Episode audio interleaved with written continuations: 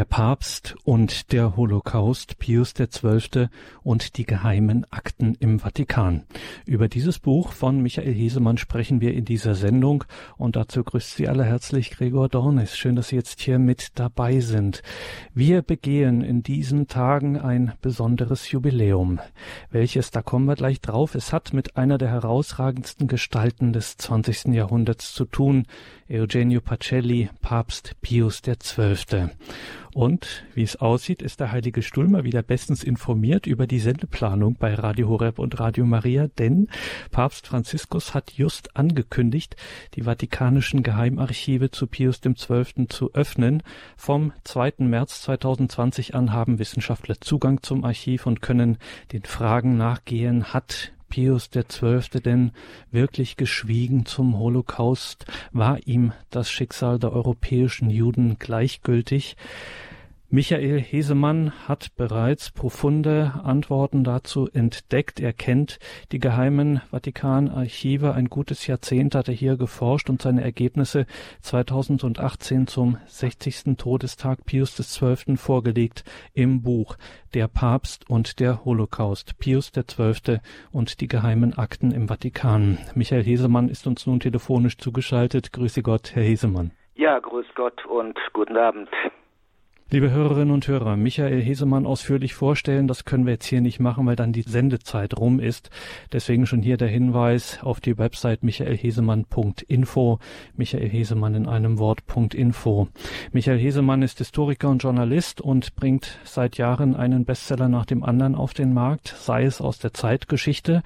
Er hat zum Beispiel maßgeblich und einflussreich zur Aufklärung über den Genozid an den Armeniern gearbeitet, erhielt nicht zuletzt auch für dieses Verdienst ein Ehrendoktor Doktorat, sei es in der Reliquienforschung, sei es in der Archäologie, manche nennen ihn auch liebevoll den Indiana Jones der christlichen Archäologie und eben Pius XII. Hier hat Michael Hesemann, das ist keine Übertreibung, selbst als Geschichtsschreiber Geschichte geschrieben. Ohne Michael Hesemann wäre es in der jüngeren Vergangenheit nicht zu einer weltweiten Neubewertung der Rolle Pius XII. gekommen. Das kann man so sagen. Herr Hesemann, Pius XII. und die geheimen Akten im Vatikan, Geheimarchive, da geht bei uns normalos ähm, gleich das Kopfkino an. Ne? Da sehen wir äh, Gänge mit dicken Mauern, am besten sie noch mit Hut und Petroleumlampe an versiegelten und verstaubten Folianten und Kodizes. Holen Sie uns mal in die Realität. Was ist denn ein vatikanisches Geheimarchiv? Es gibt in der Tat ähm, eine ganze Reihe unterirdischer Gänge, kilometerweite ähm, Regale mit Akten, mit Dokumenten. Also insofern ähm, ist da die Fantasie, solange wir sie nicht von äh, Dan Brown beziehen, der eine viel zu moderne äh, Schilderung hat mit ähm, äh, Sauerstoffsystemen und so weiter und so fort. Äh, aber ist die Fantasie schon von der Realität nicht äh, so weit entfernt. Wir reden auch hier was das Pontifikat von Pius XII. betrifft, von 15 Millionen, über 15 Millionen Dokumenten, ähm, weil einfach das Pontifikat ja doch relativ lang war, 1939 bis 58 und darum dauerte es eben auch äh, so lange, bevor es von den ja 20 etwa Mitarbeitern des Vatikanischen Geheimarchivs ähm, katalogisiert und ähm, digitalisiert wurde. Benedikt der 16. hat ja schon im Jahre 2006 den Auftrag erteilt, die Freigabe der Dokumente aus dem Pontifikat von Pius XII. Äh, vorzubereiten. Das dauerte eben eine Reihe von Jahren. Es war ein gewaltiger Arbeitsaufwand, aber nun ist man soweit, nun fehlen nur noch die Dokumente von ein paar Nunziaturen und ähm, am äh, 2.3. im kommenden Jahr äh, wird alles der Forschung zur Verfügung gestellt der Begriff Geheimarchiv nebenbei, der ja doch so Mythen umwoben klingt, der kommt einfach daher. Geheimarchiv nannte man ähm, im Barock, daher kommt noch der Begriff, die Privatarchive von Menschen. Und das Geheimarchiv des Vatikans ist nicht mehr und nicht weniger als an erster Stelle mal das Archiv der Päpste. Ähm, es gibt noch separat das Archiv ähm, des Staatssekretariats, in dem ich auch forschen darf. Und dann hat jede Kongregation, also jedes Ministerium, wenn man so will, ähm, des Heiligen Stuhls noch ein eigenes Archiv, die Glaubenskongregation, die Kongregation für die orientalischen Kirchen und, und, und, und, und. Aber eben das Archiv, in dem man die Korrespondenz der Päpste findet und natürlich ähm, auch die Berichte der Nunziaturen an den Heiligen Vater ist eben das Vatikanische Geheimarchiv. Aber alle Archive öffnen in einem Jahr zum Pontifikat von Pius XII. Also geheim hier im altertümlichen Sinn, sowie auch äh, Geheimrat zum Beispiel. Genau, vom Privat. Mhm. Geheim ja. im Sinne von Privat. Und ähm, es gibt nun in Archiven weltweit immer eine bestimmte Frist von in der Regel 70 Jahren, ähm, bis Archive geöffnet werden. Und bei den Päpsten nimmt man eben dann als den entscheidenden Punkt das Ende eines Pontifikats. Also normalerweise wären die Dokumente äh, 2028 freigegeben worden. Warum? weil eben im Archiv natürlich auch Privatkorrespondenz ist. Wenn ich an den Papst schreibe, dann wird der Brief im Geheimarchiv landen und meine Enkel ähm, werden den mal dort finden, wenn die denn Historiker werden. Und ähm, ich habe schon Sachen gefunden im Archiv von Pius XI., was ja unter Benedikt freigegeben wurde, ähm, die durchaus kompromittierend gewesen wären, wenn die Autoren dieser Briefe noch leben würden. Da war zum Beispiel nachdem die Anti-Hitler-Enzyklika mit brennender Sorge äh, verlesen wurde, teilweise Mitglieder namhafter deutscher Familien, sowohl aus dem Adel wie auch aus der Industrie, die empörte Briefe an Pius XI. geschrieben haben, wie könnte er denn nur äh, den, äh, unseren geliebten Führer in Anführungsstrichen angreifen, äh, wo doch der Führer Europa gegen den Bolschewismus verteidigen würde das wäre doch kontraproduktiv und so weiter und so fort. Und solche Briefe, wenn die, wie gesagt, wenn die Verfasser noch leben würden, die könnten ja ganze Karrieren kaputt machen und auch ganze Legenden von vermeintlichem Widerstand.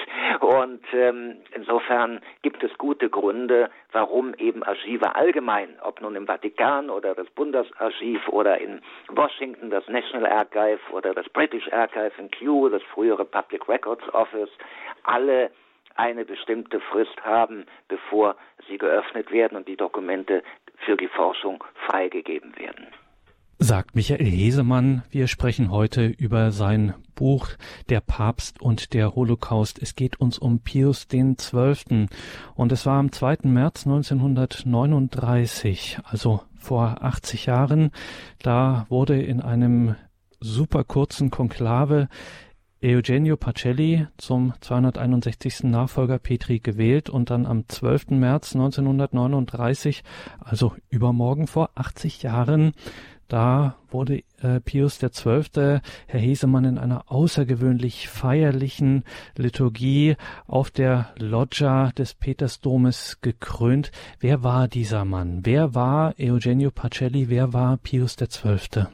Ja, erstmal feierlich, ähm, bewusst, demonstrativ, auch gefilmt. Er war in den Medien, der moderne, ähm, den modernen Medien gegenüber sehr aufgeschlossener Mann. Er wollte nun demonstrativ diese Bilder in die Welt senden als Gegenpol zu den Parteitagen der Nazis, diesem dumpfen, ähm, unheimlichen, äh, gruseligen Szenario der Nürnberger Parteitage wollte er wirklich das Licht der katholischen Kirche, das Licht der Wahrheit entgegensetzen. Das war also ganz klar äh, propagandistisch gedacht. Wer war Eugenio Pacelli?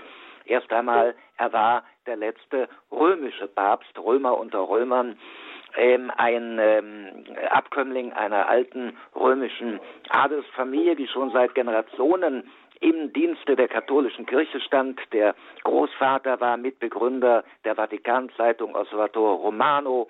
Ähm, der, der Vater war Anwalt im Dienst des Heiligen Stuhls. Der Bruder hatte äh, mit äh, Mussolini den ähm, Lateranverträge ausgehandelt als Anwalt der Päpste, als Anwalt des Heiligen Stuhls. Also die Familie war ähm, sehr bedeutend und darum ist der hochbegabte junge Mann Eugenio Pacelli schon früh entdeckt worden und gefördert worden, vor allen Dingen vom damaligen Kardinalstaatssekretär Gaspari. Er wurde dann auf die päpstliche Diplomatenakademie äh, geschickt, obwohl er eigentlich viel lieber ein römischer Pfarrer geworden wäre. Aber da wäre vielleicht dann doch etwas ähm, unterfordert gewesen, wie dem auch immer sei, hat dann Karriere gemacht im Staatssekretariat, ähm, wurde äh, der Außenminister von Benedikt dem äh, 15. und wurde dann von Benedikt dem 15., als äh, der Erste Weltkrieg ähm, immer mehr ähm, Europa ja fast schon zu vernichten drohte und der Papst sagte, wir müssen dringend, dringend, dringend einen gerechten Frieden schaffen. Äh, wir müssen diesen Krieg beenden. Da wurde er mit dem päpstlichen Friedensplan äh, zum deutschen Kaiser geschickt. Und damit das überhaupt eine Legitimation hatte, ernannte ihn Benedikt XV. übrigens am 13. Mai, am Jahrestag, oder nicht am Jahrestag, sondern am Tag der ersten Erscheinung von Fatima, am 13. Mai 1917 ähm, weihte er ihn zum Bischof und ernannte ihn zum Erzbischof von Sardes und zum neuen apostolischen Nuntius in München. Warum in München? Weil damals ähm, das Deutsche Reich äh, noch keine diplomatischen Beziehungen zum Heiligen Stuhl unterhielt, aber das Königreich Bayern. Also ähm, und von Bayern aus er natürlich dann auch mit Berlin Kontakt aufnehmen konnte. Und dann hat er äh, Kaiser Wilhelm dem päpstlichen Friedensplan unterbreitet. Ähm, und leider haben aber die Generäle, äh, vor allen Dingen ähm, auch, auch Ludendorff, ähm, den Kaiser davon überzeugt, auch Hindenburg, dass eben man doch zum Siegfrieden äh, nur in der Lage und bereit wäre und man also den Krieg noch gewinnen könnte.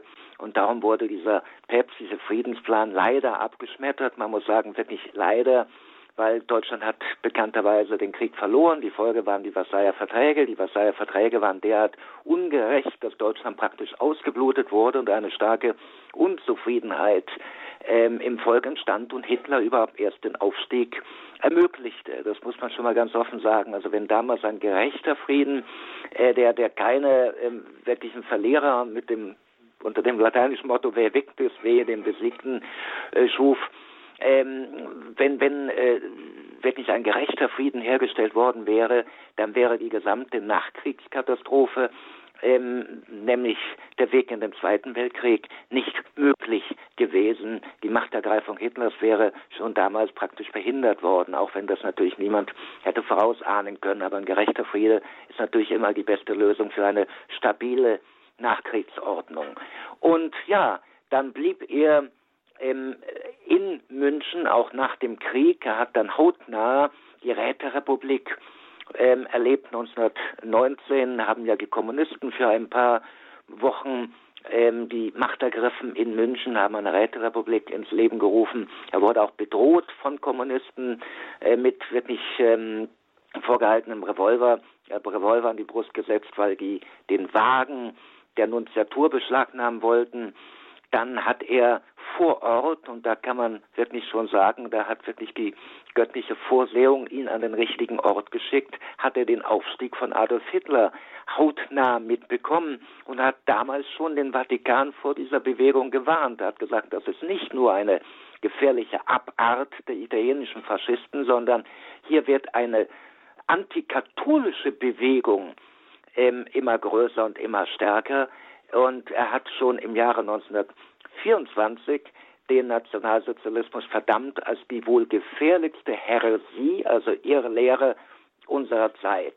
Ähm, der Nationalsozialismus wäre gegen ähm, jede wahre Religion, gegen die Wahrheit, gegen alles Gute und es wäre also eine ganz gefährliche äh, Strömung. Davor hat er 1924, man kann wirklich sagen, vor allen anderen glasklar gewarnt. Ein anderes Dokument hat die Überschrift der antikatholische Charakter der NS-Bewegung, wo er dann schildert, wie Hitler und Ludendorff gegen die katholische Kirche wettern, während äh, der Kardinal Erzbischof von Faulhaber, äh, der Münchner Erzbischof im Münchner Liebfrauendom die Juden verteidigt, äh, die ja auch von dieser Bewegung diffamiert wurden. Also klar, antikatholisch, antisemitisch gefährlich. Das war seine Einschätzung. Dann hat er es geschafft, dass mit der Weimarer Republik diplomatische Beziehungen aufgenommen wurden zwischen dem Heiligen Stuhl und der Weimarer Republik und verlagerte, verlegte dann die Nunziatur nach Berlin, wirkte dann von 25 bis 29 in Berlin und wurde dann aber, weil nach den Lateranverträgen der alte Kardinalstaatssekretär Gaspari in Ruhestand ging, von Pius XI. zum neuen Kardinalstaatssekretär ernannt und hat dann von Rom aus alles weitere ab 1930 äh, verfolgen können, war dann wirklich die rechte Hand von Pius XI. war auch derjenige, der zum Beispiel für mit brennender Sorge die Initiative gegeben hat, der auch die, die drei deutschen Bischöfe, die am lautstärksten gegen Hitler ähm, sich in Stellung gebracht haben, nämlich Kardinal von Faulhaber, äh, Bischof von Galen und Bischof von Preising, der Berliner Bischof Konrad von Preising von Galen aus Münster, die hat er nach Rom geholt mit dem Auftrag, nun schreibt mal für den Heiligen Vater eine Enzyklika über die Lage der, in Deutschland. Und dann hat er den Entwurf bekommen, der zum größten Teil vom Faulhaber verfasst wurde und hat den aber für zu schwach gehalten und hat ihn dann verschärft. Also die ursprüngliche Überschrift von Faulhaber war mit großer Sorge und Pacelli hat dann daraus mit brennender Sorge gemacht, weil es einfach das stärkere Wort war. Und wir haben total 14 ähm, Entwürfe ähm, immer wieder von ihm handschriftlich korrigiert und verschärft im Vatikanarchiv, wo man also genau studieren kann, äh, wie der Text also immer mehr verschärft wurde, auch in Absprache natürlich mit dem Heiligen Vater, mit Pius XI. Dann verstarb Pius XI. im Februar 1939 und im März vor genau 80 Jahren, als nun der Krieg, die Kriegeswolken am Horizont Europas immer mehr aufzogen, und da hat er ganz klar gesagt, meine Aufgabe wird sein, den Frieden irgendwo um jeden Preis zu retten. Und er hat äh, schon in seinem Namen, äh, Pacelli, Pace, die ersten vier Buchstaben seines Namens bedeuten ja auf Italienisch äh, Frieden. Der Name Pacelli kommt vom lateinischen Pax Celis, also der himmlische Frieden. Und er hat dann auch die Friedenstaube in sein Wappen aufgenommen und die einen Ölzweig in dem Schnabel hält und hat seine Aufgabe darin gesehen, den Frieden zu retten, was natürlich im Angesicht von Hitler und seinen Plänen unmöglich war. Hat noch eine Woche vor Ausbruch des Zweiten Weltkrieges eine bewegende Botschaft an die Welt gerichtet und hat gesagt, also mit dem Krieg wird alles verloren sein, mit dem Frieden dagegen kann alles gerettet werden. Und ähm, dann marschierte Hitler in Polen ein und das Unglück begann, von dem wir ja nun noch etwas hören werden. Der Papst und der Holocaust. Wir sind verbunden mit dem Autoren und Historiker Michael Hesemann. Er hat genau unter diesem Titel ein Buch herausgebracht, Der Papst und der Holocaust, Pius XII. und die geheimen Akten im Vatikan. Wir haben viel vor, Herr Hesemann, in dieser Sendung. Ähm, wir müssen trotzdem nochmal schauen auf die Person Eugenio Pacelli, Pius XII. Man unterstellt ja gern gerade ähm, Kirchen Menschen in dieser Zeit, also in dieser Epoche, so einen latenten Antisemitismus, würde ich jetzt nicht gleich sagen, aber doch zumindest wird so gesagt, naja, da gibt's, schwingt immer so eine antijudaistische Schlagseite mit. Wie war denn das bei Eugenio Pacelli? Hatte der denn in seinem Umfeld äh, überhaupt äh, Kontakt zu jüdischen Mitmenschen?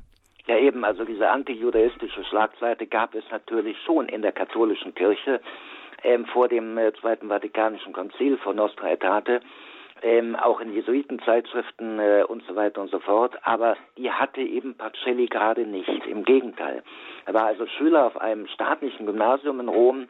Und dort war sein bester Schulfreund ein Jude, ähm, ein ähm, jüdischer Ärztesohn, ähm, Guido Mendes, mit dem er sich so prima verstanden hat, dass er ihn auch eingeladen hat nach Hause.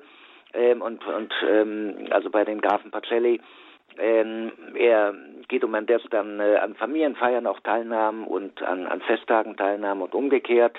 Ähm, äh, Pacelli wurde eingeladen von der Familie Mendes an den Schabbatfeiern, auch an den Pessachfeiern der Juden teilzunehmen und er war sehr offen dem Judentum gegenüber, hat sich mit den Eltern auch von seinem Schulfreund gründlich über das Judentum unterhalten, die ja gelehrte Leute waren, Ärzte waren. Äh, und ähm, hat sich die Werke jüdischer Gelehrter aus der Bibliothek der Familie Mendes geliehen. Er wollte Hebräisch lernen, hat ja auch Hebräisch gelernt später. Und diese Freundschaft blieb auch ein Leben lang bestehen.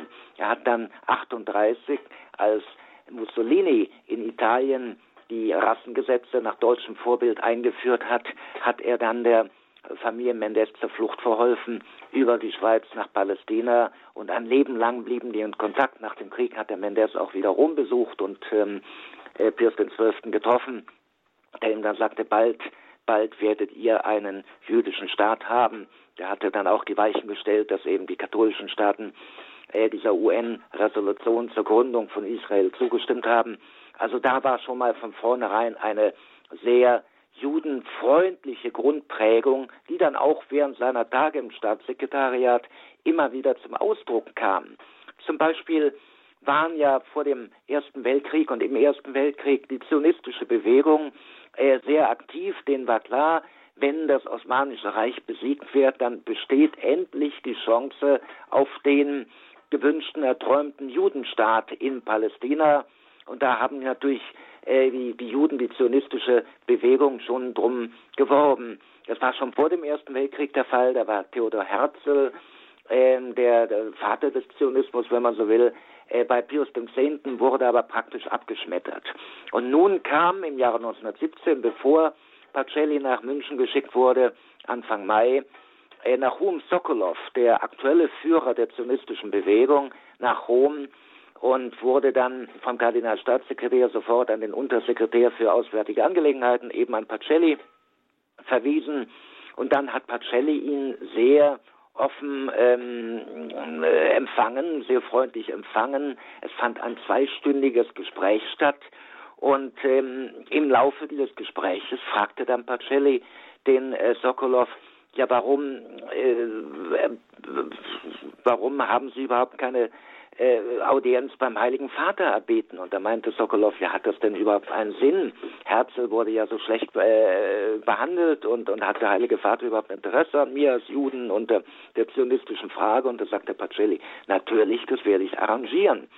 Und hat dann innerhalb von Tagen eine Dreiviertelstunde eine dreiviertelstündige Audienz für Nahum Sokolov bei Benedikt XV. arrangiert. Und der Papst war hervorragend vorbereitet und sehr positiv eingestellt und äh, sagte dann dem Sokolov, ja, äh, ich denke, wir werden gute Nachbarn werden und ich denke, das war die göttliche Vorsehung, ähm, die sie zu mir geschickt hat und die einen Staat der Juden in Palästina will. Und diese Freundschaft praktisch, die dadurch entstand, Sokolov schrieb dann auch an sein Exekutivkomitee, dass er ähm, nicht ähm, erwartet hätte, dass ihm so viel Freundlichkeit und, und regelrecht Freundschaft im Vatikan offenbart wird. Er blieb also ein, äh, die folgenden Jahre auf jeden Fall mit ähm, Pacelli in Kontakt und acht Jahre später, als Pacelli schon in Berlin war, hat er ihn wieder besuchen wollen und da war Pacelli gerade äh, am Magen erkrankt. Er hatte sein Leben lang etwas Magenschwierigkeiten und war im Krankenhaus.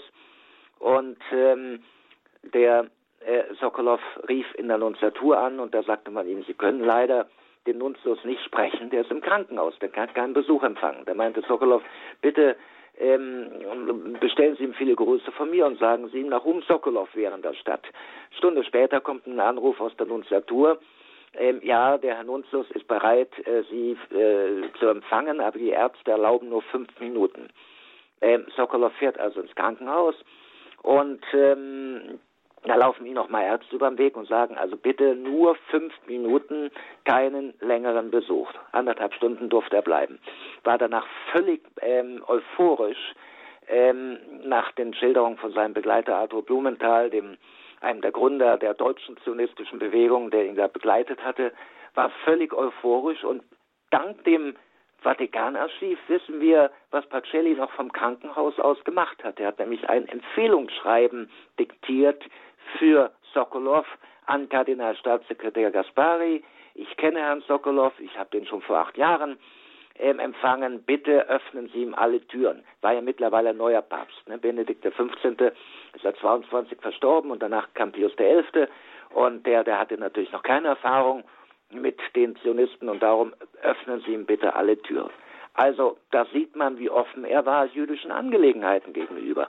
Auch als zum Beispiel wir haben vorhin, Sie haben vorhin den Völkermord an den Armeniern erwähnt. Die Turken hatten ja damals ein, ich will sagen, protofaschistisches Regime, das eine ethnische Säuberung von Anatolien äh, beabsichtigte und alle christlichen Elemente, aber dann eben später auch die Juden äh, vertreiben und umbringen wollte.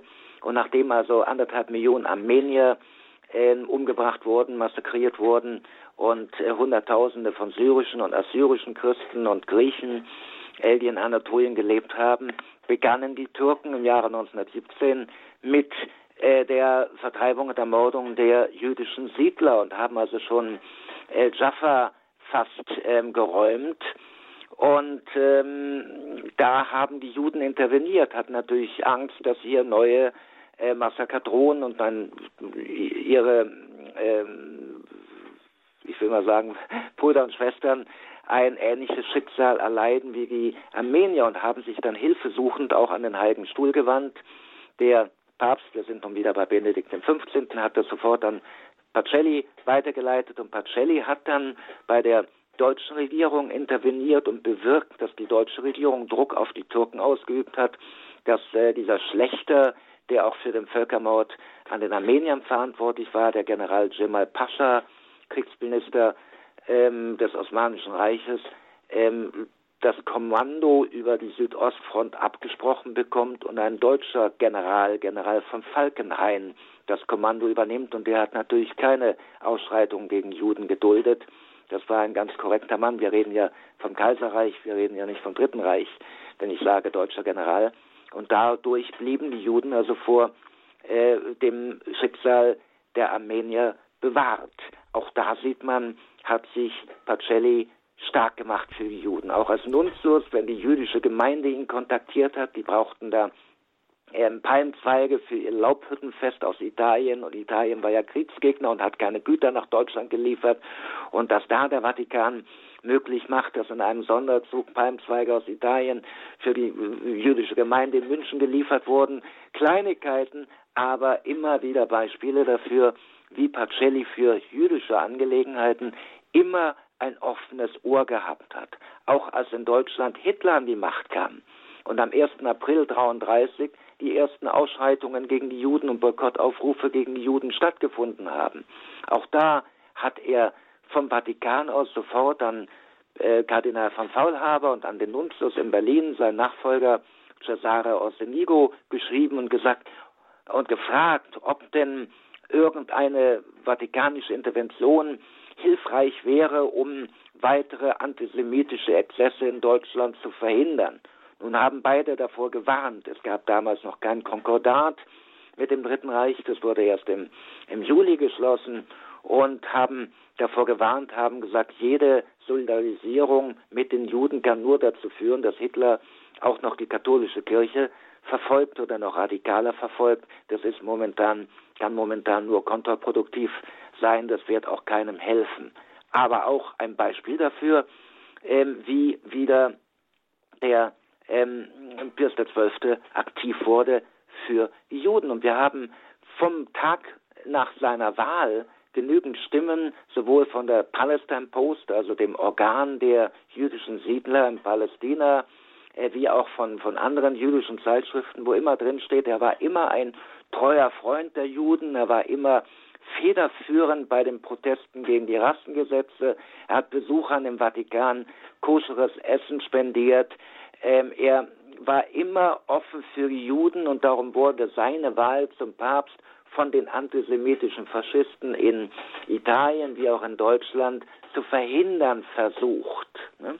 Und in das Bild passt dann auch noch eine wunderschöne Begegnung, als er Papst war und sich bei einer Audienz für deutsche Soldaten ein junger Jude dazwischen geschmuggelt hat, weil er eben auch deutschsprachig war und äh, dort eingeteilt wurde vom, von den äh, päpstlichen Kammerherren und dann äh, zum Papst vortrat und ihn im radebrechenden Italienisch ansprach und der Papst meinte, aber mein Sohn, ich kann doch Deutsch, sprich doch zu mir auf Deutsch, du bist doch Deutscher. Und da sagt er, nein, ich bin kein Deutscher, ich bin Jude.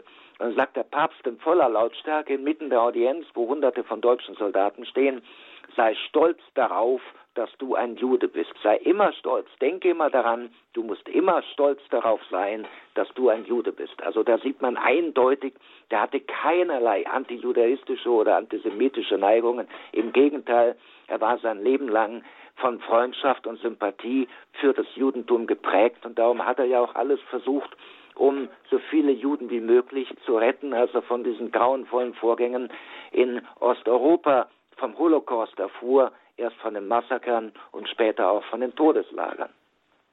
Und von diesen Geschichten, die sind äh, zahlreich in Ihrem Buch Der Papst und der Holocaust, Herr Hesemann. Und jetzt haben Sie zwei Episoden erwähnt, nämlich die zum einen aus dem Februar 25 in Berlin, die Begegnung des Zionisten Nahum Sokolov mit dem damaligen Nuntius und äh, dann die Episode mit diesem jungen deutschen Juden Heinz Wissler. Und wenn Sie, liebe Hörerinnen und Hörer, diese Geschichten dann im Buch lesen, dann werden Sie zugleich mitgenommen auf eine spannende, auf, mit spannenden Einblicken in die Arbeit eines Historikers auch auch in den Archiven, denn zum einen diese Begegnung im Februar 25, dass es da ein Empfehlungsschreiben gab des damaligen Nuntius Pacelli nach Rom. Das haben Sie, ja, muss man auch sagen, mehr oder weniger wahrscheinlich durch Zufall entdeckt in einer Ablage, die Türkei betitelt war. Genau, genau. Also mhm. ähm, erstaunlicherweise äh, sind die ähm, vatikanischen Archivare manchmal etwas altmodisch. Ähm, das Osmanische Reich äh, war ja äh, mit dem ähm, Ersten Weltkrieg äh, zugrunde gegangen. Daraus entstand dann die moderne Türkei. Und Palästina wurde ja von den Briten 1917 schon befreit. Und trotzdem waren alle den Zionismus betroffenen ähm, Akten aus dem Jahre 1925, acht Jahre später, noch im, im Ordner Türkei, Turkia. Also insofern, mhm. äh, da muss man wirklich als Forscher viel Fantasie haben und vor allen Dingen auch sich hineinversetzen in die Archivare und, und äh, dass die dann, bevor die irgendwie äh, sich den Zeitumständen ähm, anzupassen, lieber traditionelle ähm, Etikettierungen beibehalten, damit man solche Dokumente findet.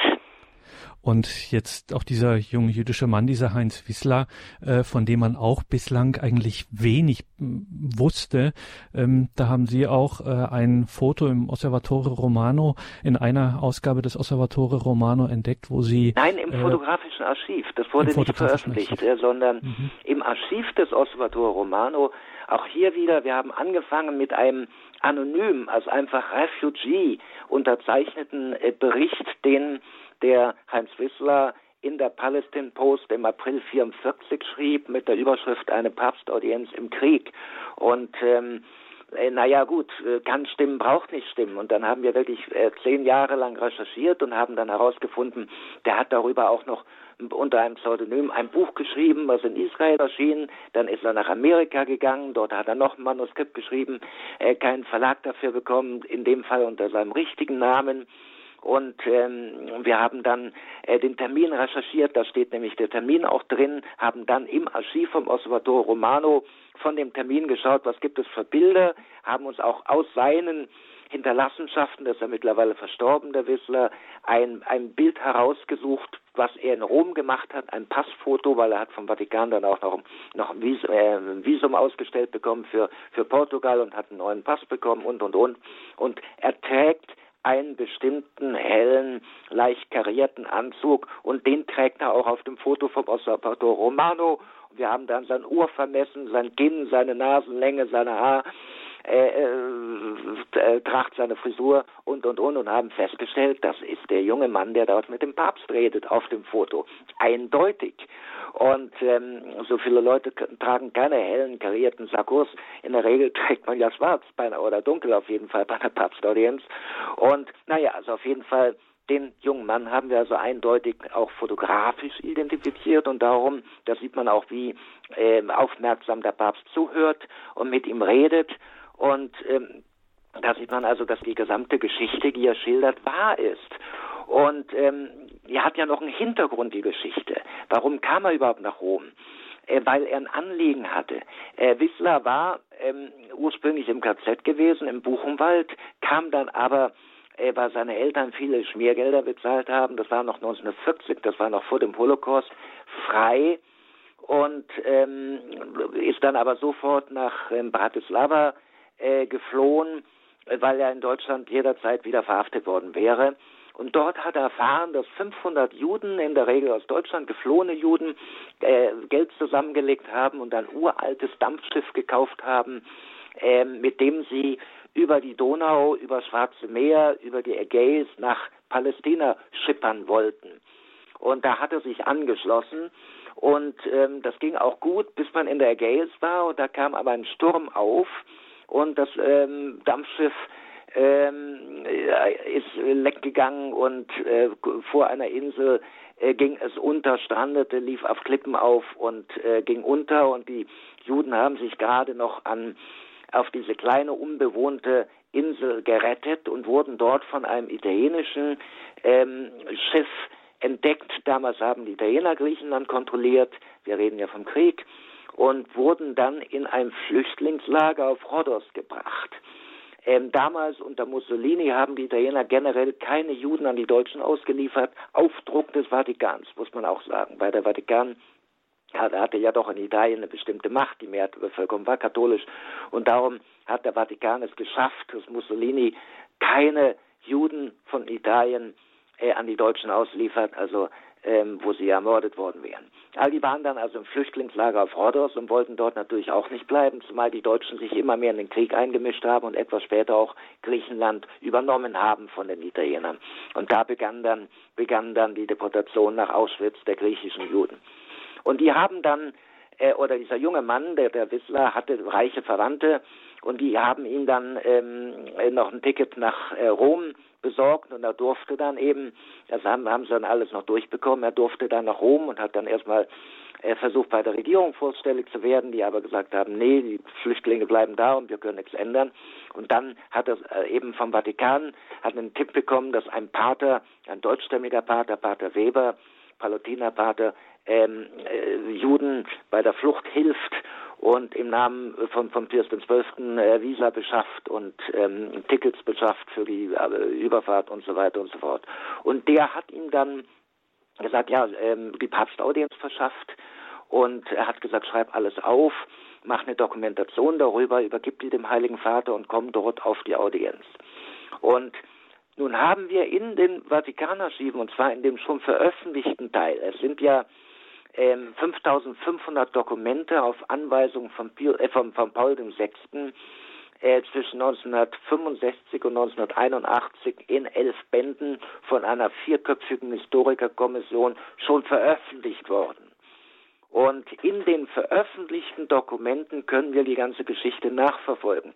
Nachdem nämlich der junge Mann mit dem Papst gesprochen hatte, äh, hat äh, Pius XII. das Staatssekretariat des Vatikans eingeschaltet, die haben die Italiener eingeschaltet und kaum ging es wieder einfacher mit der Schifffahrt, nämlich im Februar wurden die ganzen Juden von Rhodos nach Süditalien gebracht.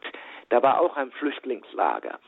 Ähm, ein Lager ohne ähm, Mauern und ohne Zaun, wohlbemerkt, und äh, wo die Juden also von den äh, Italienern der umliegenden Dörfer äh, zum Mittag- oder Abendessen eingeladen wurden und ihnen auch, auch äh, bei der Feldarbeit geholfen haben, aber freiwillig geholfen haben und wo der Lagerkommandant mit den Kindern Gelato essen ging und wo der Nunzius ständig vorbeikam und Hilfsgüter vom Papst vorbeibrachte, also wirklich ein, ein, Lager, wo man es aushalten konnte. Und ähm, bis dann die Briten äh, Süditalien befreit haben. Und auf jeden Fall dorthin wurden die gebracht. Und wir haben die umfangreiche Korrespondenz des Papstes mit diesem Lager, wo er auch Nunzius mehrfach hingeschickt hat, wo er immer wieder Hilfsgüter geschickt hat, wo er immer wieder nachgefragt hat, gerade auch nach diesen 500 Juden.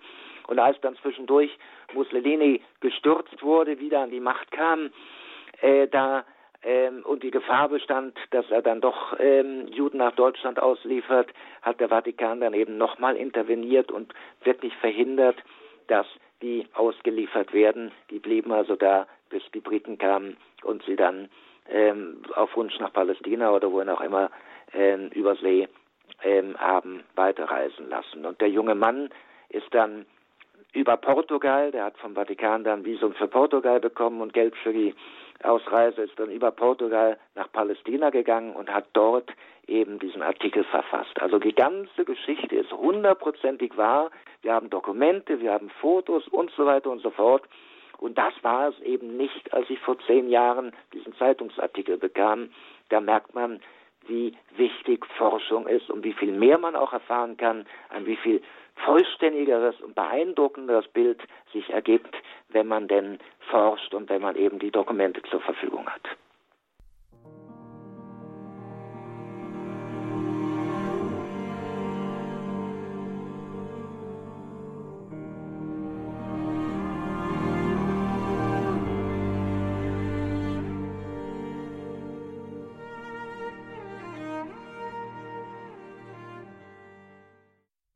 Willkommen zurück bei Radio Horeb und Radio Maria zu dieser Sendung mit Michael Hesemann.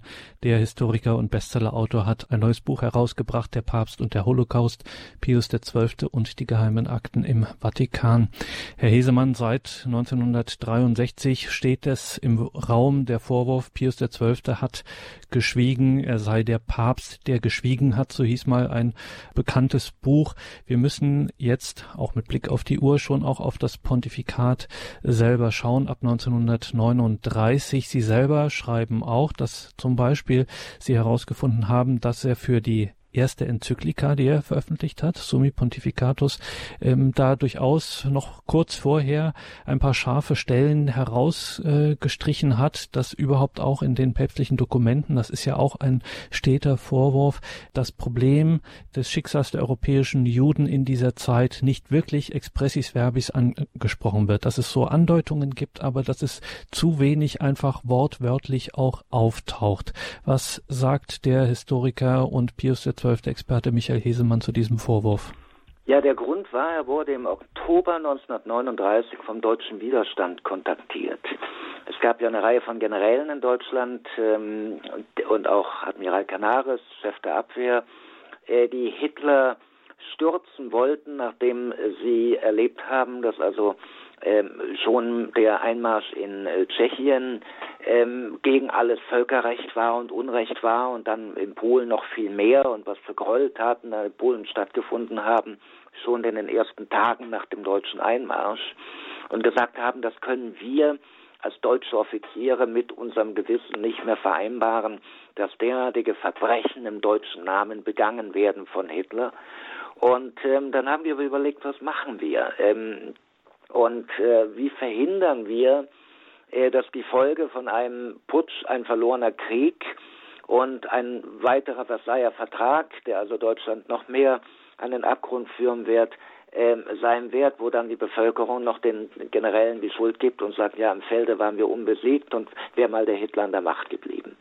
Und dann kam die Idee, dass man also einen Vermittler braucht, einen Vermittler mit den Alliierten, äh, dass äh, die deutschen Grenzen von 38 beibehalten werden und dass wirklich ein Waffenstillstand ohne Forderungen an die Deutschen ähm, stattfindet und einfach die Alliierten dann den Putschisten erlauben, dass sie äh, eine erst eine Militärdiktatur und dann eine Demokratie ähm, herstellen, damit ähm, eben Deutschland vom Nationalsozialismus äh, befreit wird.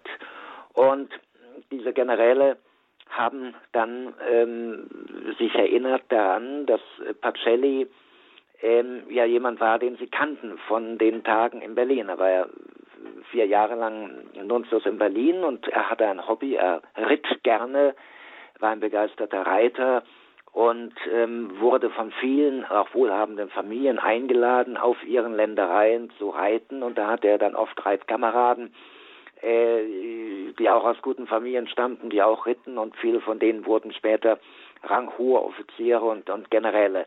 Unter anderem eben auch Canaris, unter anderem General Oberst Beck und so weiter und so fort. Und die wussten, das war ein grundanständiger Mann und der war nun Papst und haben äh, sich dann über den Münchner Anwalt Josef Müller übrigens Mitbegründer der CSU später, der Ochsensepp wurde er in Bayern genannt, haben dann, und der war ein guter gläubiger Katholik, der hatte gute Kontakte in den Vatikan, den haben die dann als Mittelsmann genommen, der hatte auch ein Privatflugzeug, der konnte also ungehindert und unkontrolliert mal eben nach Italien fliegen. Und der flog dann nach Italien mit der Botschaft der Verschwörer und kontaktierte den ähm, Sekretär von Pius XII., den deutschen, deutschstämmigen Jesuitenpater Leiber. Und Leiber übermittelte wiederum, Pater Leiber übermittelte wiederum äh, das ja, Begehren äh, an äh, Pius XII., der eine Nacht drüber schlief und dann sagte, ja, das mache ich.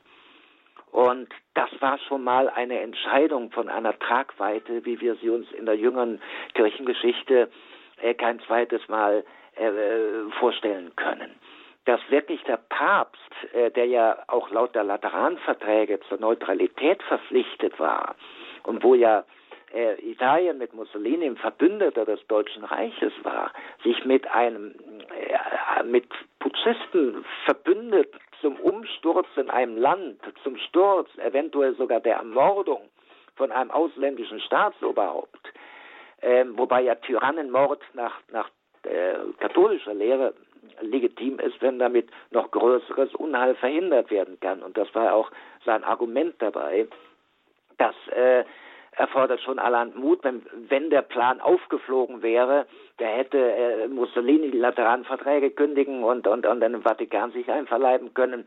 Das wäre, wäre der Untergang der katholischen Kirche gewesen. Hitler hätte jedes Mittel in der Hand gehabt, um der katholischen Kirche hier politische Agitation und ähm, Parteinahme im Krieg äh, vorzuwerfen und dagegen äh, loszuschlagen. Also da sieht man, dass er wirklich so viel riskiert hat, wie wichtig ihm war, äh, Hitler zu beseitigen und dass für ihn wirklich Hitler äh, das Hauptübel überhaupt war, mit dem alles steht und fällt. Und wir haben äh, Protokolle von, von amerikanischen Diplomaten, die mit ihm über Hitler gesprochen haben, die immer wieder erstaunt und beeindruckt davon waren, wie vehement er gegen jeden Kompromiss mit Hitler war und Hitler wirklich verurteilte und sagte, dieser Mann ist nicht zur Mäßigung in der Lage.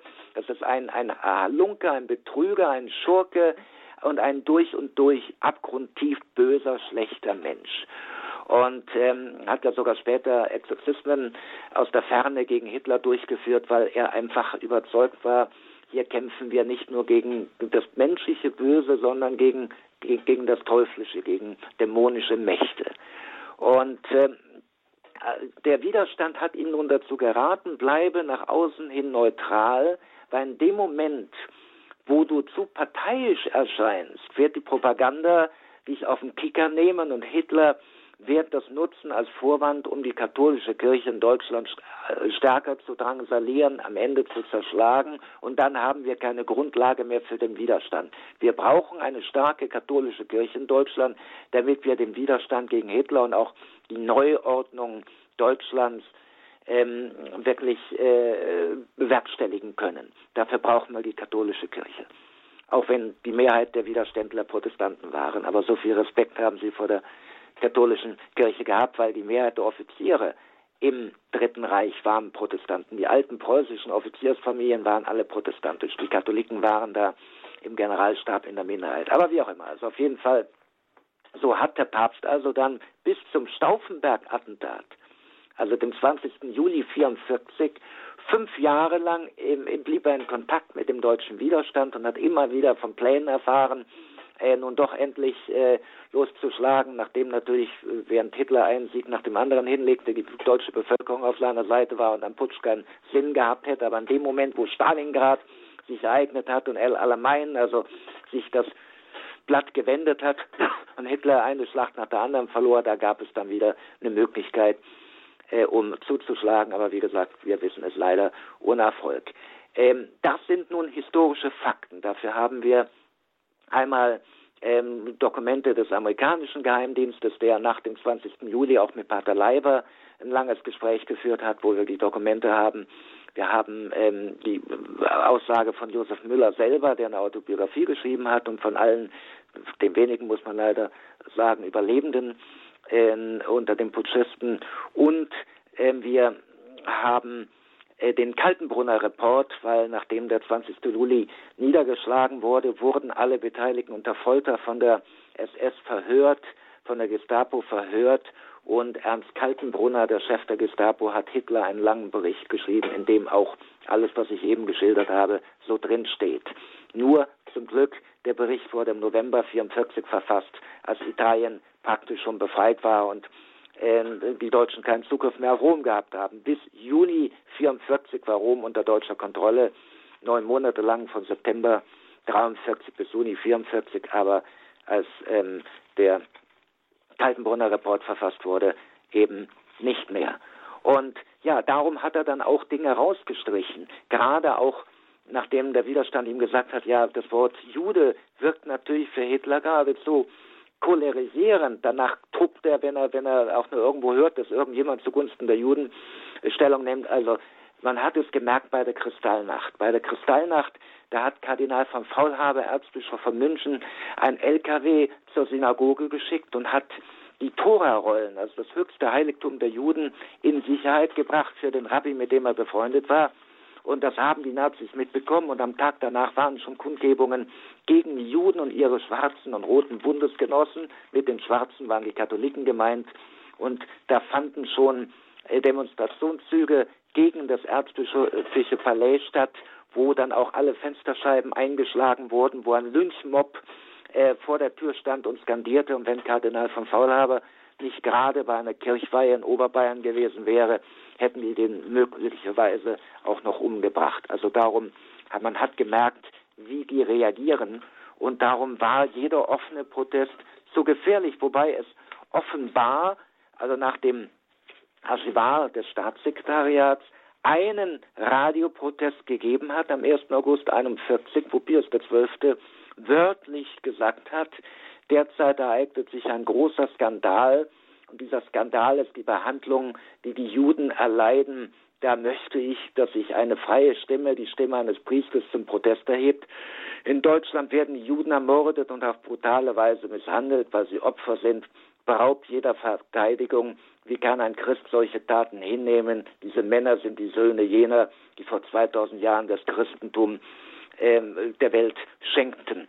Nun, das sind eindeutige Worte. Wir wissen nur nicht, ob die wirklich gesendet wurden. Vielleicht hat er dann in letzter Minute doch noch ähm, sich das anders überlegt, weil immer wenn protestiert wurde, Vergeltungsmaßnahmen kamen. Das war so, als die Nazis in Holland die holländischen Juden deportierten, da haben die äh, Bischöfe protestiert, die katholischen Bischöfe von Holland haben dagegen protestiert. Die Folge war, dass die Konvertiten, die man ursprünglich ausnehmen wollte, auf einmal mit verhaftet wurden, an erster Stelle sogar verhaftet wurden, unter anderem auch Edith Stein und nach Auschwitz geschickt und dort ermordet wurden. Und da hat der Papst gesagt, also wenn schon der Protest der holländischen Bischöfe äh, zu einer so heftigen Gegenreaktion führt, was geschieht dann, wenn der Papst protestiert? Oder ein anderes Beispiel Polen als die Deutschen in Polen einmarschierten, hat am Anfang Radio Vatikan über die Gräueltaten berichtet. Und dann haben die polnischen Bischöfe den Papst gebeten, keine Berichte mehr, weil immer wenn einer kommt, dann kommen die Vergeltungsmaßnahmen der Deutschen und wir haben schon bald gar keine Möglichkeit mehr, mit dem Vatikan in Kontakt zu treten, weil wir so drangsaliert werden und kontrolliert werden. Dann hat, haben die Auslandspolen äh, dem Papst dann doch vorgeworfen, ja, wie kannst du zulassen, dass ein katholisches Land wie Polen derart äh, unterdrückt wird.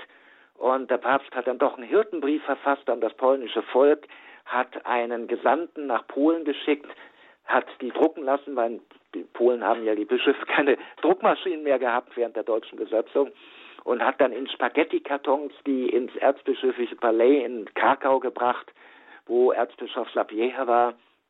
Und äh, äh Sapieha hat dann diese diesen Hirtenbrief gelesen und hat alle Kopien ins Feuer geworfen, in den Kamin geworfen. Und da hat der päpstliche Gesandte gesagt, was machen Sie da, Exzellenz? Und er antwortete, ja, also wenn ich den Brief vorlesen lasse, dann haben wir Polen nicht mehr genügend Hälse für die Galgen, die die Deutschen errichten werden hat dann einen sehr höflichen Brief an den Papst geschrieben, hat gesagt, es schmerzt uns sehr, dass wir den Hirtenbrief eurer Heiligkeit nicht verlesen lassen können, aber es gibt schon genügend Vergeltungsmaßnahmen gegen Menschen, denen man vorwirft, mit dem Heiligen Stuhl in Kontakt zu kommen. Wir können uns das einfach nicht erlauben. Und da hat er begriffen, da hat er begriffen, welche Gefahr besteht, wenn er zu lautstark protestiert. Er würde sich auf der einen Seite das Lob der freien Welt erkaufen und der Nachwelt und vielleicht sogar von Herrn Hochhut. Aber womit? Mit dem Blut, mit dem Leben Unschuldiger. Und nun kann man sagen, ja, aber hätte er nicht noch, ähm, er, hätte er nicht verhindern können, dass sechs Millionen Juden umgebracht wurden? Nein, hätte er nicht. Es wäre gar nicht an die Menschen in Deutschland gedrungen, weil natürlich Hitler äh, den, den Radioempfang alles kontrollierte im Lande, ähm, es Todesstrafe drohte, wenn man Feindsender gehört hat, haben zwar viele gemacht, aber dann hieß es ja, das ist eh nur alliierte Propaganda und nicht wahr und, und so weiter und so fort. Und ähm, er hätte, er hätte damit nicht viel erreicht, äh, der Papst. Äh, was er gemacht hat, war, er hat gerettet, wo man nur Menschenleben retten kann. Er hat insgesamt, das können wir heute nachweisen aufgrund der Dokumente, durch über 40 diplomatische Interventionen fast eine Million Juden gerettet. Fast eine Million. Also ohne ihn wären statt sechs Millionen sieben Millionen Juden umgebracht worden. Und ich meine, das ist schon ein ganz schöner Unterschied, vor allen Dingen, wenn man schaut, wie viel haben denn die anderen gemacht, die auch informiert waren? Die Alliierten zum Beispiel, was haben die für die Juden gemacht? Die hatten im Sommer 44 ihre Flieger über Auschwitz geschickt und haben teilweise benachbarte Fabriken auch bombardiert. Hätten sie mal die Bahnlinien, die Bahngleise nach Auschwitz bombardiert, hätte dieses Räderwerk des Mordens, wo jeden Tag eine oder mehrere Züge nach Auschwitz geschickt wurden mit etwa pro Zug etwa 1000 Juden, von denen die meisten direkt von der Rampe ins Gas geschickt wurden. Man hätte Tausende und Abertausende von Menschen gerettet, wenn man die Bahngleise bombardiert hätte.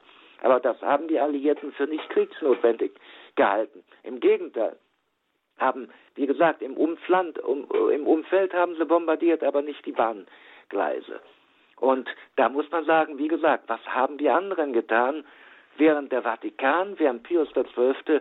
Unermüdlich, und wir haben ja die ganzen Interventionen, wir haben ja die ganzen Belege dafür, unermüdlich immer wieder überlegt hat, wie kann er Menschen retten, wie kann er eingreifen, wie kann er Menschen in Sicherheit bringen. Man hat es auch gemerkt, als in Rom die Deportation begann, wir reden später noch davon, immer wieder noch, noch ähm, eine neue Möglichkeit ausprobiert, wie man Menschen verstecken kann, Menschen in Sicherheit bringen kann. Und was haben die anderen gemacht? Gar nichts. Und darum ist Hochhut, der Stellvertreter, auch ein Alibi für alle anderen. Vielleicht macht gerade das den Erfolg dieses Theaterstückes aus, dieses Skandaldramas, dass man nämlich nur mit dem Finger auf den Papst zeigen konnte, um von der eigenen Schuld abzulenken. Ja, der Papst hat nicht offen und lautstark protestiert, er hat nicht in einem großen dramatischen Akt er sich für die Eisenbahn gestellt und ist überrollt worden. Er hat auch nicht in einem großen dramatischen Akt äh, in, in, in einer Ansprache Hitler verdammt oder exkommuniziert, weil es nur die Raserei Hitlers noch mehr entfacht hatte. Und dann hätte Hitler nicht nur noch heftiger gegen die Juden vorgegangen. Ich meine, wir sehen ja, wie gerade auch nach dem ersten Siegen der Kriegsgegner und nach dem 20. Juli das Tempo des Mordens erhöht wurde. In den ersten Jahren, ähm, in den ersten beiden Jahren des Holocaust kam ein Güterzug mit Juden pro Tag, wenn überhaupt, nach Auschwitz. Da kamen teilweise vier, fünf bis zu acht oder neun Zügen pro Tag, weil er ahnte, er hat nicht mehr viel Zeit. Er wollte ja, das war, wenn er schon den Krieg nicht gewinnt, wollte er zumindest Rache an den Juden üben und die Juden vernichten. Hat er sogar in seinem politischen Testament, das endet ja mit der Verpflichtung auf die Fortführung der äh, Vernichtung der Juden für die künftige Regierung von Deutschland. Ne? Also das war ihm das allerwichtigste Anliegen. Er hat gesagt, selbst wenn wir einen Krieg verlieren, die Schlacht gegen den Juden müssen wir gewinnen. Und darum hätte niemand, niemand ihn in seinem Wahn gebremst. Er hätte aber höchstens auch noch, was er ohnehin für die Zeit nach dem Endsieg geplant hat, auch noch gegen die katholische Kirche vorgehen können. Und dann wäre gerade jene Struktur, die noch heimlich Juden retten und verstecken konnte, wäre zerstört worden und es wäre nicht mehr möglich gewesen, Menschen zu retten. Also insofern, wenn man es rückwirkend betrachtet, dann war die Entscheidung des Papstes, hinter den Kulissen zu agieren, die richtige. Und das ist nicht nur meine Meinung, das ist die Meinung von vielen auch gerade jüdischen Experten nach den Angriffen auf den Papst haben Leute wie Gerhard Riegner meinetwegen vom, vom Jüdischen Weltkongress oder Kemptner, der Ankläger ähm, in den, äh, im Auftrag der Vereinigten Staaten, in den Nürnberger Prozessen, haben alle gesagt, der Papst hat richtig gehandelt. Der Papst hat die richtige Entscheidung getroffen denn es gab wirklich keine Alternative.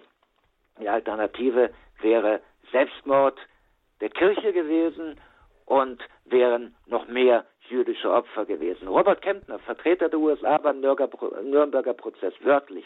Jeder Propagandaversuch der katholischen Kirche gegen Hitlers Reich wäre nicht nur provozierter Selbstmord gewesen, sondern hätte die Ermordung einer großen Zahl von Juden und Priestern ausgelöst. Gerhard Regner, Generalsekretär des Jüdischen Weltkongresses, wörtlich, Unglücklicherweise ließen sich die Deutschen überzeugen, dass keine Macht der Welt ihren Marsch zur Weltherrschaft aufhalten kann, nicht nur von diesen Warnungen nicht abschrecken, sie beschleunigten sogar das Tempo des Mordens. Oder der amerikanische Diplomat Harold Titman, Ganz persönlich muss ich eingestehen, dass der Heilige Vater den besseren Weg gewählt hat, als er sich entschied, nicht offen zu sprechen und dadurch viele Leben zu retten.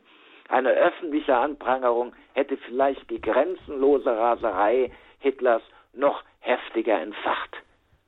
Und, und genau darüber, über dieses Retten, Herr Hesemann, müssen wir mit Blick auf die Uhr auch noch sprechen, weil das ist, haben sich so viel Material zusammengetragen. Von allen möglichen Ländern dieser Welt erfahren wir, wo äh, durch direkte oder vermittelte Einwirkung des Vatikans, also Pius des Zwölften, also ganz konkret gerettet wurden, Menschen gerettet wurden. Wie muss ich mir das vorstellen? Das weiß man ja nicht. Also Sie können das jetzt also sagen. Also ganz klar, mhm. im Deutschen Reich konnte er nicht viel bewirken. Er hat zwar auch über den Nuntius Orsenigo Dutzende von, von, ähm, von äh, Demarschen an das Außenministerium geschickt. Er hat sogar den Orsenigo, den Nuntius, zu Hitler auf dem Berghof geschickt. Und da wurde er auch empfangen. Nur in dem Moment, wo Orsenigo über die Juden zu sprechen begann, hat sich Hitler umgedreht, hat ihm praktisch den, den Rücken zugewandt, ging an die Fensterscheibe trippelte mit den Fingern gegen, trommelte mit den Fingern gegen die Scheibe. Und als Orsenigo weiter sprach, weiter von den Juden sprach, hat Hitler sein Wasserglas, was er in der Hand hielt, demonstrativ auf den Boden geschleudert und hat die Audienz beendet. Und danach hat dann das Außenministerium den Nunzius verwarnt, er sollte bitte nicht noch einmal das Thema Juden erwähnen, sonst würde er äh, abberufen werden, würde er ähm, würde er des Landes verwiesen werden. Also da muss man sagen, da hatte keine Intervention einen Erfolg, aber es gab da die Vasallenstaaten von Hitler. Es gab Vichy Frankreich, also der freie Teil von Frankreich, der nicht besetzte Teil von Frankreich, wo es eine Marionettenregierung Hitlers unter Marschall Petain gab. Es gab die Slowakei, ein Vasallenstaat Hitlers, wo der Präsident Tiso sogar ein ehemaliger katholischer Priester war, mit dem man also reden konnte. Es gab Ungarn, es gab Kroatien mit dem faschistischen Ustascha-Regime, es gab Rumänien, Bulgarien. Und dort hat er angesetzt und dort hat er immer wieder überlegt, wo sind die Elemente in der Regierung, mit denen man reden kann, die vielleicht sogar katholisch sind und wo man Juden helfen kann. In der Slowakei hat es insgesamt neun Interventionen gegeben, immer wenn die Deutschen wieder angefordert haben, Juden zu schicken. Und die haben natürlich nicht gesagt, wir wollen die umbringen, sondern haben gesagt, wir brauchen Arbeitskräfte für die Arbeitslager in Polen. Und die Regierung hat das auch noch geglaubt, bis der Vatikan denen die Augen geöffnet hat und hat gesagt, wenn das Arbeitskräfte sind, warum, hat der Nuntius dann gesagt, warum werden dann auch Frauen und Kinder und Alte und Kranke äh, deportiert? Äh, das hat doch andere Gründe. Und das haben sie dann auch kapiert und darum wurden immer wieder die Deportationen gestoppt, bis dann am Ende die Deutschen die Kontrolle im Land übernommen haben, aber da immerhin noch 25.000 slowakische Juden in den Klöstern versteckt wurden. Ähnlich in ähm, äh, in Ungarn. In Ungarn war Horthy, der Reichsverweser, das Regierungsoberhaupt, den kannte Pacelli vom Eucharistischen Weltkongress in Budapest 1938 und das war eigentlich ein, ein ganz korrekter Mann. Und als dann die diplomatischen Interventionen über den Nuntius keinen Erfolg gehabt haben, im Sommer 44 hat dann der Papst an Horthy persönlich telegrafiert und äh, ihn ersucht, die Deportation einzustellen. Und innerhalb von einer Woche hat Horthy Befehl erteilt, die Deportation einzustellen. Und da, dadurch konnten von den 850.000 ungarischen Juden gut die Hälfte gerettet werden. Es gab sogar einen Zug, der an der Grenze ins Reich umgeleitet wurde und wieder nach Budapest geschickt wurde. Später wurde dann Horthy gestürzt, die Fallkreuzler kam an die Macht, aber da wurden dann die Juden nur noch äh, zur Zwangsarbeit geschickt.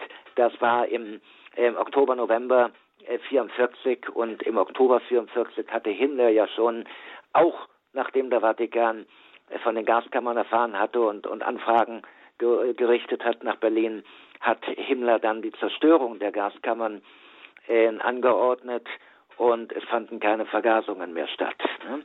Und dann hat äh, Himmler auch noch die Ermordung ursprünglich der 55.000 in Auschwitz noch lebenden Juden angeordnet, aber weil dann der Vatikan intervenierte und und und und ähm, immer wieder der Begriff Auschwitz ins Spiel kam, hatten im September überhaupt erst den Namen erfahren, von Auschwitz erfahren, weil Juden geflohen waren aus Auschwitz und Berichte darüber geschickt haben.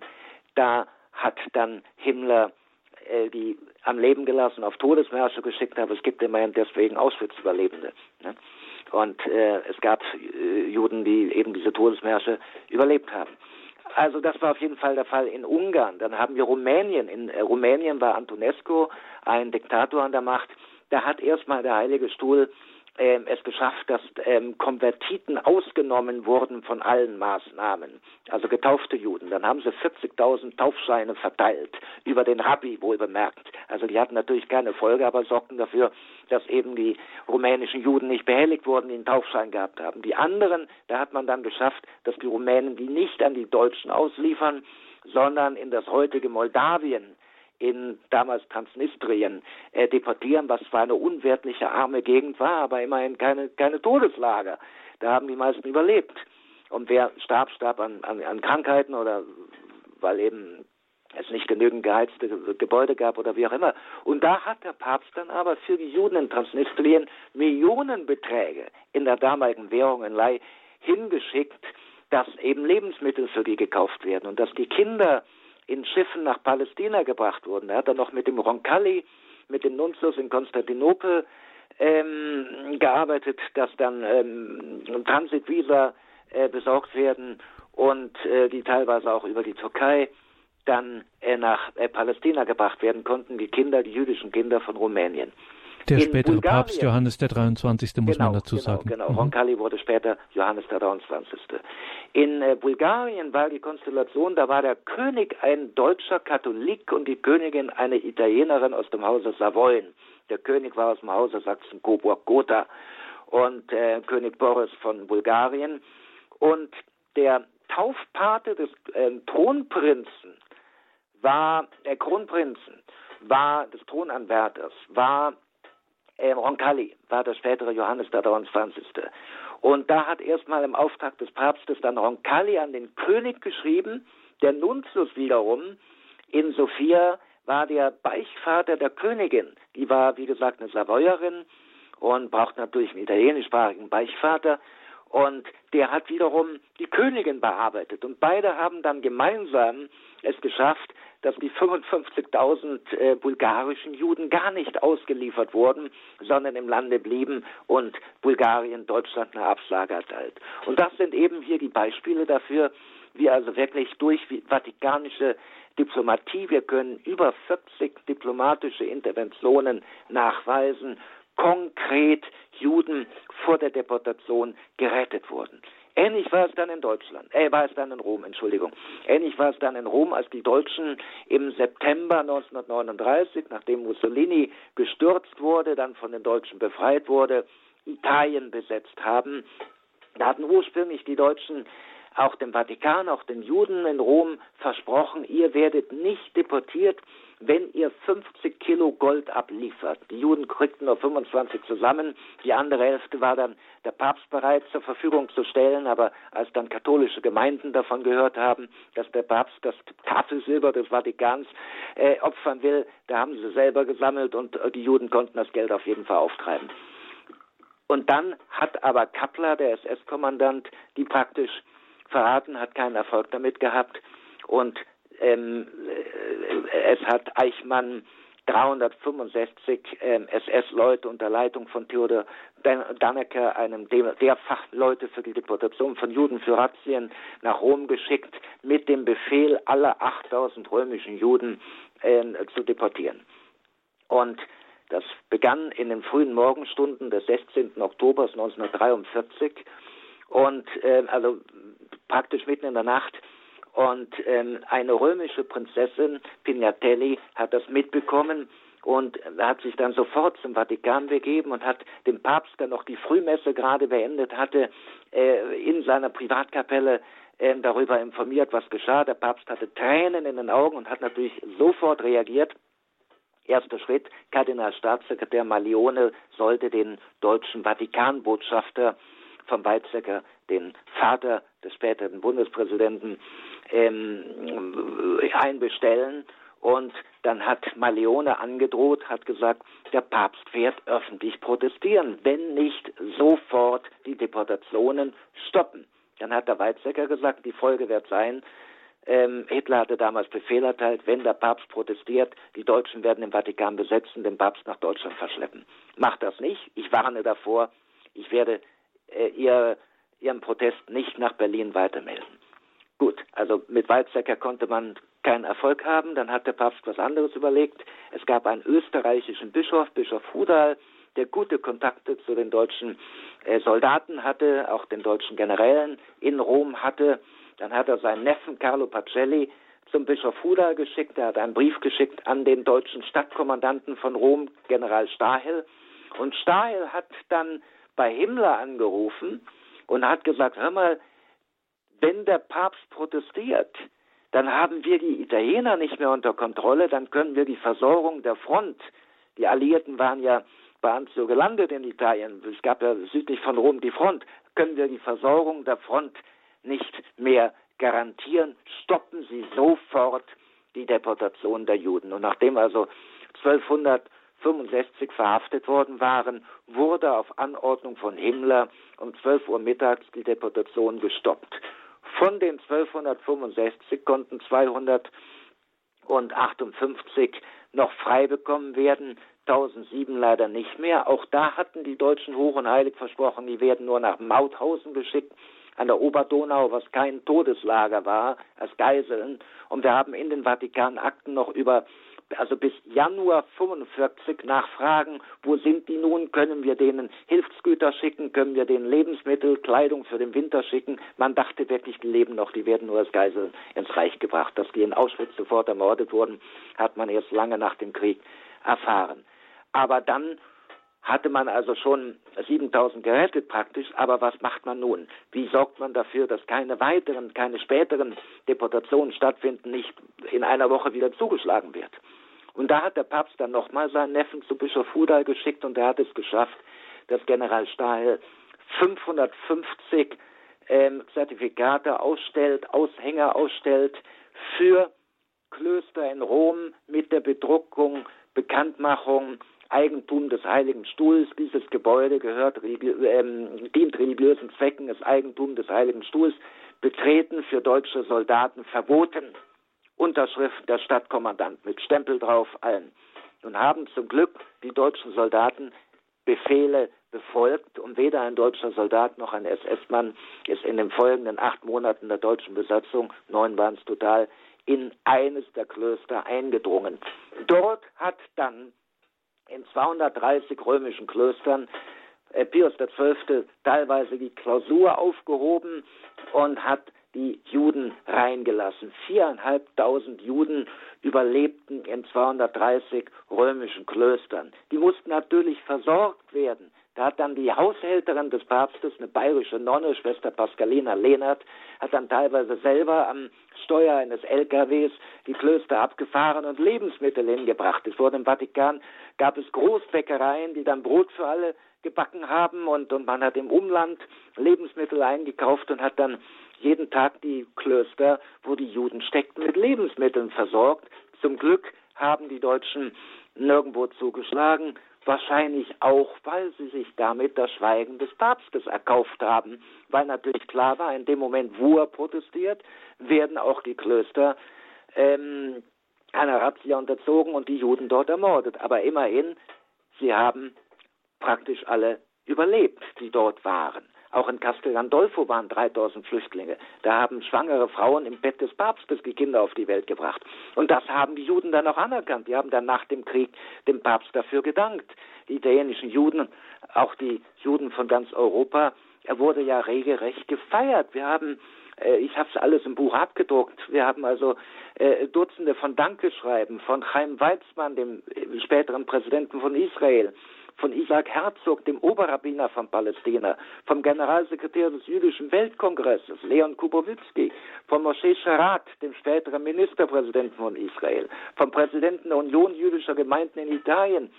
Alle dankten dem Papst. Noch zehn Jahre nach Kriegsende hat äh, Israel sein Symphonieorchester in den Vatikan geschickt, damit die für den Papst Beethoven spielen, als Geste der Dankbarkeit für die Hilfe, die der Papst den Juden im Zweiten Weltkrieg geleistet hat. Auch Gulda Meir hat, als der Papst starb, noch einen bewegenden Nachruf geschrieben und hat gesagt, hier, wir verdanken dieser Stimme des Papstes, ähm, dass so viele Juden gerettet wurden und dass er die sittlichen Werte über dem Tumult und den täglichen Konflikt erhob und dass er sich auf die Seite unseres Volkes gestellt hat.